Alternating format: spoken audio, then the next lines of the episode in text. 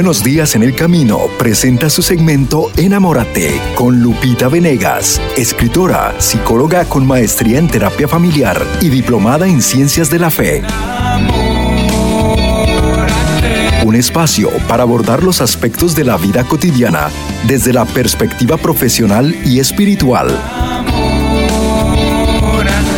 Enamórate con Lupita Venegas. A continuación.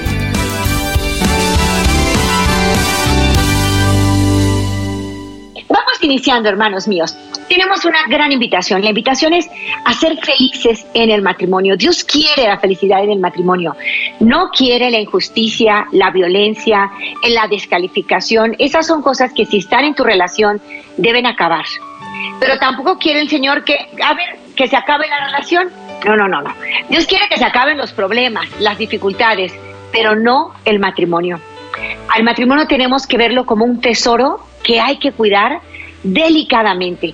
Y si para cuidar este tesoro yo tengo que hacer algunos cambios, los voy a hacer. ¿Qué hay que hacer? Lo primero es encontrar cuál es la situación problemática en la relación. Con frecuencia hay una persona dentro de la relación que puede ser más tóxica, más difícil de tratar que la otra. Alguno dice, es que e, es, es, insufrible para mí. No, lo tengo que aguantar, pero de verdad es insufrible.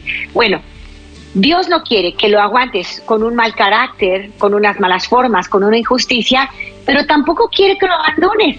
Y me vas a decir, pues entonces, ¿cómo le hago, no? Bueno, aquí está el secreto. No acabes con tu matrimonio, no acabes con tu relación, acaba con tus problemas. Y para poder acabar con ellos, lo primero que tienes que hacer es definirlos con claridad. En algunos casos, tenemos, hemos titulado al programa Cómo convivir con un marido difícil confieso que hay esposas difíciles también, pero me voy a estar refiriendo en este tema, en este programa de hoy, al marido difícil. Ya haremos un especial para esposas difíciles, ¿eh?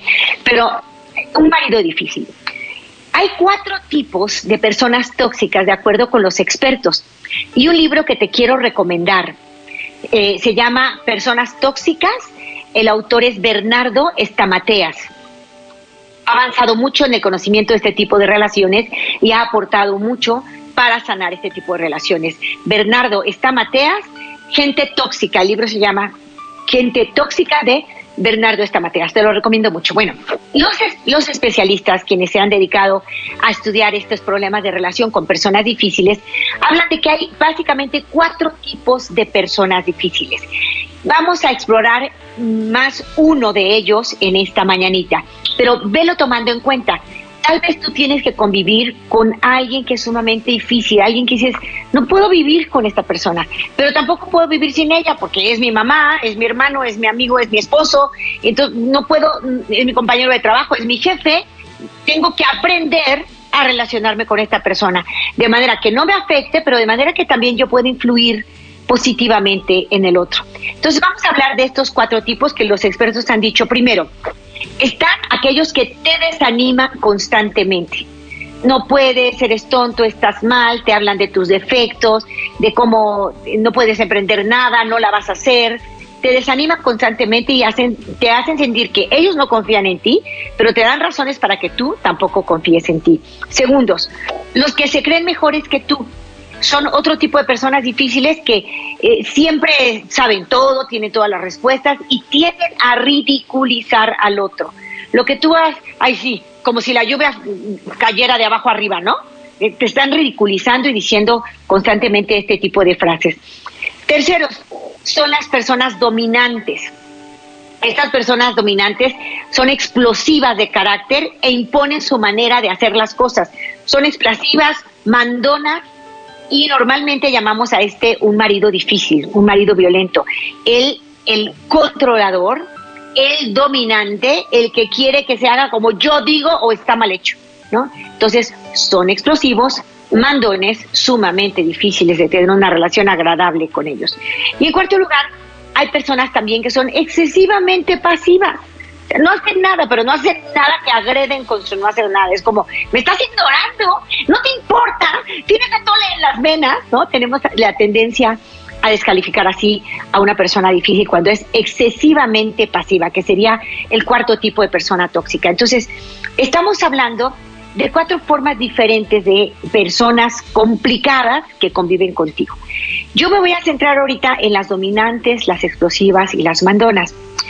¿Qué podemos hacer para mejorar nuestra relación con ellos? Para evitar que nos maltraten, porque tenemos que tener claro que Dios no quiere el maltrato. He hecho ya un programa sobre esto, ¿no? Maltrato cero, lo tienes, lo puedes buscar, en donde hablo incluso de una carta preciosa que los obispos de los Estados Unidos nos dan a las mujeres. Te hablo de la carta de San Juan Pablo II, de Mulieris Dignitatem, eh, en donde él dice la dignidad y el valor que nosotras tenemos y cómo no debemos permitir un maltrato, definitivamente no. Entonces, eh, no confundir la cruz, la cruz no es aguantarme el maltrato, porque eso no lo quiere Dios. La cruz es ver qué hago, cómo me muevo, cómo aprendo, cómo me levanto para acabar con el problema y seguir adelante en un matrimonio como Dios manda. ¿Se puede? Claro que se puede. Yo he contado en algunas eh, ocasiones una experiencia de vida nuestra en mi, en mi casa. Mi mamita linda, interesante, inteligente, tomó una decisión muy sabia. Eh, ellos dos conocían a Cristo, pusieron a Dios al centro, hicieron las cosas al modo de Dios, pero ya casados, ya sabes, pues te vas eh, metiendo en, el lío sin darte cuenta y resulta que mi papi tenía su grupo de dominó y jugaba dominó los jueves y era muy feliz jugando dominó, lo cual está muy bien. El problema era que combinaban el dominó con la cerveza y que la cerveza a veces se pasaban de la raya y venía ya un tipo de conducta que mi mamá no le gustaba nada. En misa, hoy una invitación a grupos de matrimonios. El sacerdote que venía desde Italia vengan los matrimonios, vamos a formarnos, a prepararnos para ser mejores familias. Ay, mi mamá le latió el corazón acelerado y dijo, tengo, yo lo tengo que invitar, claro que tenemos que venir, ¿no? Obviamente, cuando invitó a mi papá, mi papá le dijo, claro que no. ¿Cómo? ¿Los jueves? Sí, es los jueves. Olvídalo. Los jueves a mí, no, lo para mí lo único que hay los jueves es mi domino, mis amigos y no hay otra cosa. Entonces mi mami se siente un poco triste, pero poniendo las, las cosas en manos de Dios, que eso es una gran sabiduría, poniendo las cosas en manos de Dios, se puso en oración. Al domingo siguiente fue con el padre, padre, pues me encantaría que estar allí, pero no podía ser otro día con mi papá, ¿eh? Porque fíjese que él juegue, juega, lo, dominó los jueves y, y tal. Y entonces el padre dijo a mi papá, y si se vienen todos los amigos los jueves, vénganse ustedes, vénganse todos, podemos organizar dominó, podemos hacer un torneo nosotros. Y entonces él se sintió entusiasmado, total que al final, en lugar de, de vivir peleados y no fuiste nunca y resentidos, no, ella tuvo la inteligencia como para rezar por la situación, para no imponerla, que eso es de lo peor que podemos hacer, para no tratar de cambiar al otro, sino para proponer, pero con fe. La propuesta sale con fe y las cosas se iluminan. Al final no solo fue mi papá el que vino a la escuela de padres, sino que vinieron todos los amigos del dominó, se hicieron torneos de dominó con los padres que eran a todo dar y bueno, salieron las cosas bien. ¿Por qué? Porque ella aplicó tres cosas que son las que te voy a invitar a vivir frente a tu esposo difícil. Es mandón, eh, es grosero, tienes que poner un alto. Pero el alto se, forma, se pone de forma inteligente. Para poder poner un alto al maltrato de forma inteligente, vas a cumplir tres acciones. En primer lugar, no intentes cambiarlo. Cuando tú tratas de cambiar a una persona dominante, le dices tranquilo, tranquilo, lo único que haces es como darle el mensaje de que lo estás descalificando y él se empeña más y es peor, nos sale peor. Es más enojón, es más caprichoso, caprichoso, en fin. ¿Qué es lo primero que tenemos que hacer? Es aceptar al otro como es. A ver, no lo voy a intentar cambiar, no tiene que sentir que yo lo quiero controlar, porque es lo peor. si ellos sienten que tú los quieres controlar, olvídate te arman la guerra. Entonces, primero, no intentes cambiarlo. Eso no te corresponde a ti. Dios puede, tú no. Se lo pones en manos de Dios. No intentes cambiarlo. Segundo, compréndelo. Significa, conoce sus motivaciones, conoce su pasado. Si él te lo platica, qué bueno. Si no te lo platica, haz tus propias investigaciones y conclusiones, pero conocer el otro y conocer su pasado nos va a ayudar mucho. Y entonces podemos comprender. Entonces, él está así porque tiene miedo de que lo lastimen. Él es así porque se quiere proteger, porque siente que cualquiera le puede hacer daño. Él es así, tú empiezas a tratar de comprender. Y cuando comprendes también, conociendo al otro, te das cuenta cuáles son sus principales motivaciones. Date cuenta, a lo mejor es el dinero, a lo mejor es el placer, a lo mejor es eh, el, conocimiento, el, tener más sabiduría. O sea, conoce qué es lo que a él verdaderamente le importa, qué a él le motiva.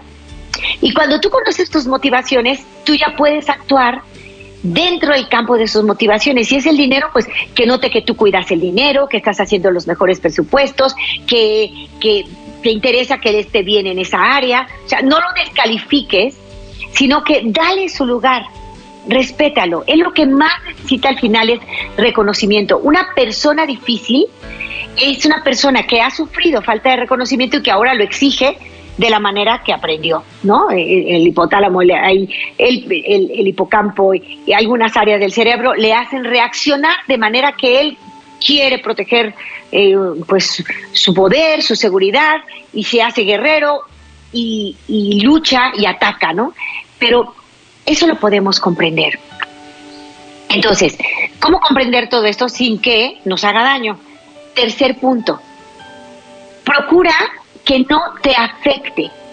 Empieza a pensar, él es una persona necesitada de comprensión y lo que él hace no es por afectarme a mí o porque me ningunea a mí, sino que él tiene un problema y yo empiezo a querer comprenderlo y por lo pronto no me afecta. Piensa en esto, si tú vas por la calle y un merolico en la calle te empieza a gritar, loca, no sé qué, y te empieza a decir groserías, probablemente lo ves, te das cuenta que está fuera de, sí, que está loquito, ¿no? Es sucio, eh, no se arregla, habla solo, te das cuenta que tiene un problema mental y te diga lo que te diga, pues no te importa, se te resbala. ¿Por qué? Porque ese es pobrecito loquito, ¿no? Lo compadeces y no te afecta. Bueno, cuando tenemos un, un, esposo difícil, tenemos que aprender a que no nos afecte lo que está diciendo, porque lo que está diciendo no es directamente para ofendernos a nosotros, sino que sale de su propia problemática, de su propia historia, de sus propias carencias. Entonces, cuando empezamos a comprender que el otro tiene sus problemáticas, yo ya no me afecto tanto, yo digo, ay, pobre hombre, necesita humillar para sentir que vale algo. Y empiezo yo como a como a dejar de darle importancia a lo que me está diciendo.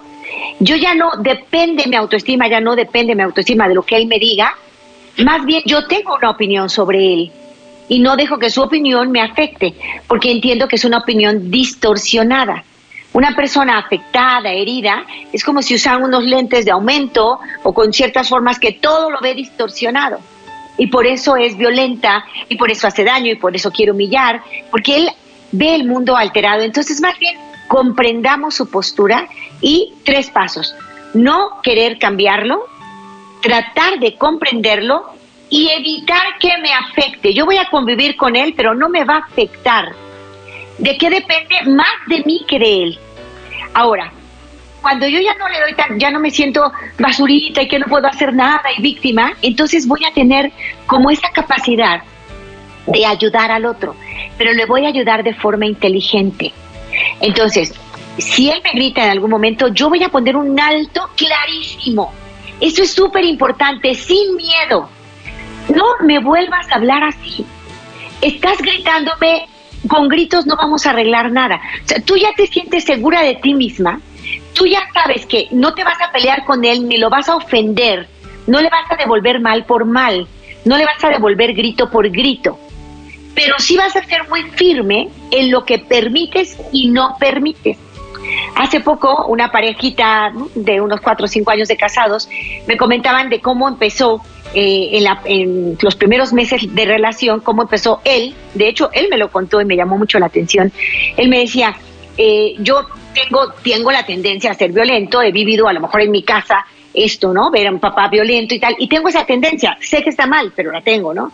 Dice, en una ocasión recién casados, ahí llevábamos algunos meses, eh, se metió una, una víbora, una, no, una mariposa de estas grandotas a la casa a mi mujer le dan muchísimo miedo y gritaba, y la mariposa, y no sé qué, y bueno, total que él trató de sacarla, la sacó por fin, pero ella quién sabe qué hizo, que la volvió a meter. Y cuando eso pasó, él le gritó, te dije que no sé qué, le gritó muy feo. Dice, hasta una grosería se me salió. Te dije que no hicieras, ¿por qué haces las cosas? Y, y entonces, aquella mujer que estaba todavía toda temerosa al principio por la mariposa, esa grandota ahí adentro, en ese momento dijo, en este momento pongo un alto. Y ella dijo, no, no me vuelvas a hablar de esa manera, no me vuelvas a gritar así. Y él entendió, dice que le cayó un 20 de, sí me pasé, ¿no? Entonces ya, se quedan los dos en silencio, él ve que lo que hace y vuelve a sacar al bicho ese feo, ¿no? Pero dice él que eso lo marcó mucho, que desde el principio el hecho que le haya dicho ella, a mí no me vuelvas a hablar así, lo dijo con firmeza, con seguridad, él dijo, tienes razón, fui violento, hizo el insight de estas cosas yo las vivía en mi casa y no las quiero vivir. Y si ella no hubiera puesto ese alto en ese momento, eso se sigue. Entonces es muy importante que entendamos, mujeres, hoy que me estoy refiriendo al marido difícil, ¿verdad? Cuando hay una situación de maltrato, lo peor que podemos hacer es devolver maltrato. Y lo peor que podemos hacer es no hacer nada. O sea, hay dos extremos, el de la pasividad, no hago nada, me aguanto, o el de devuelvo grosería por grosería. Estos dos extremos hacen daño a la relación. ¿Qué tenemos que hacer? Irnos por el centro, hablar firme, claro, sin ofender, sin humillar, sin golpear. No se trata de decirle, tú eres una bestia no me vuelves a hablar así. No, con firmeza, una frase clara, llana, mirada puesta en los ojos del otro. Si puedes poner la mano firme, stop, no. Así no me vuelvas a hablar. Desde el principio, no permitamos que, es que lleva tres años maltratándome. Pues no, y menos que me digan, lleva 20 años así. No, no sé cuánto tiempo tienes, pero lo que lleves, ya es tiempo de que pongas un alto. Pero vas a poner el alto con amor, que implica estas tres cosas que a lo mejor no has vivido antes. Primero, no querer cambiar al otro. Acéptalo, quiérelo tal como es. Segundo, acuérdate mucho de esto porque si no hacemos las cosas correctas no podemos llegar a poner el límite claro. Segundo, compréndelo compréndelo, trata de entender qué lo motiva, qué tiene dentro. Normalmente un hombre muy enojado es un hombre que por dentro tiene una depresión, una tristeza profunda, un dolor. Investiga, compréndelo. Tercero, que no te afecte, que no lo tomes personal. Eso que él dijo, eso que gritó, eso que ofendió, en realidad no es hacia ti, es un manejo emocional inadecuado que él está haciendo. No dejes que te afecte. Y por lo tanto, en el momento que tú has vivido ya estos tres pasos, tú puedes poner límites claros, sin tramafat, sin este, hacer mm, chantajes, ¿no? Con claridad, no me vuelvas a hablar así. Vas a recibir de mi parte respeto, respeto, espero de tu parte. Entonces, sin tratar de cambiarlo, esto es clarísimamente importante. Cuando ya queremos controlar al otro, cuando lo descalificamos, eso, eso va a acabar mal. ¿Cómo convivir con un marido difícil? Es ruega mucho por él, reza por él, reza por tu relación, quiérelo, no lo quieras transformar ni hacerlo diferente, evita que te afecte lo que te dice, piensa que él tiene un pensamiento tóxico por su pasado y pon un alto a las situaciones que no te agradan y que te quitan dignidad. No te puede obligar a, una cuestión en la intimidad, de mala manera, no. Tú con amor le dices, sí, yo quiero gozar de ti, pero no de esta manera, de esta sí. Y sé muy firme, firme, clara, segura de ti misma, sabiendo que lejos de que él sea dominante y superior, es una persona que sufre, que necesita de tu comprensión y que puede cambiar. ¿Cuántos hombres difíciles llevados por la mano de una mujer inteligente cambian, se suavizan, mejoran y acaban dando gracias por la mujer que tienen a su lado. Yo deseo que tú seas una mujer así. Empieza por lo primero, pide por él, ora por él, ruega por él. Dios puede hacer lo que tú no puedes. A ti te corresponde aceptarlo como es, amarlo, comprenderlo, definitivamente poner un alto, pero una vez que te sientes preparada y que te deja de afectar lo que dice. Lo miras como una persona que necesita comprensión y no como un malvado que te quiera hacer infeliz. Comprender y entender al otro nos ayuda porque entonces no lo descalificamos. Fíjate, lo que todos necesitamos es valoración. Entonces, cuando el hombre difícil no valora a la mujer, lo normal es que ella se sienta tan mal y tan devaluada que en su conducta tampoco valora al otro. De alguna forma le hace sentir, eres nefasto, eres detestable, eres insufrible. Y entonces, en una relación en la que los dos no se valoran, los dos se tiran tierra, pues es una relación que va a tronar, no va a funcionar. Pero ¿qué pasa si una mujer inteligente se da cuenta que esa falta de valoración que él le da no es tanto porque él tenga esa voluntad de decirle no te quiero, no me importas, no, es más bien por su historia, por su personalidad, por sus dificultades. Entonces, una mujer inteligente que comprende no devuelve mal por mal, sino que devuelve con firmeza límites claros, pero amor siempre. O sea, no, no lo descalifica. Al contrario, le da lo que necesita. Esa persona que descalifica normalmente lo que más necesita es reconocimiento. Pero la forma en que lo busca, la peor, lo que obtiene es descalificación. Entonces, Solo una persona inteligente puede romper un círculo vicioso. Es el amor inteligente de una mujer que llena de Dios, llena de seguridad, sabe que lo va a ayudar, pero no lo va a ayudar cambiándolo como ella quiere, sino aceptándolo como es, devolviendo bien por mal y con inteligencia poniendo límites claros.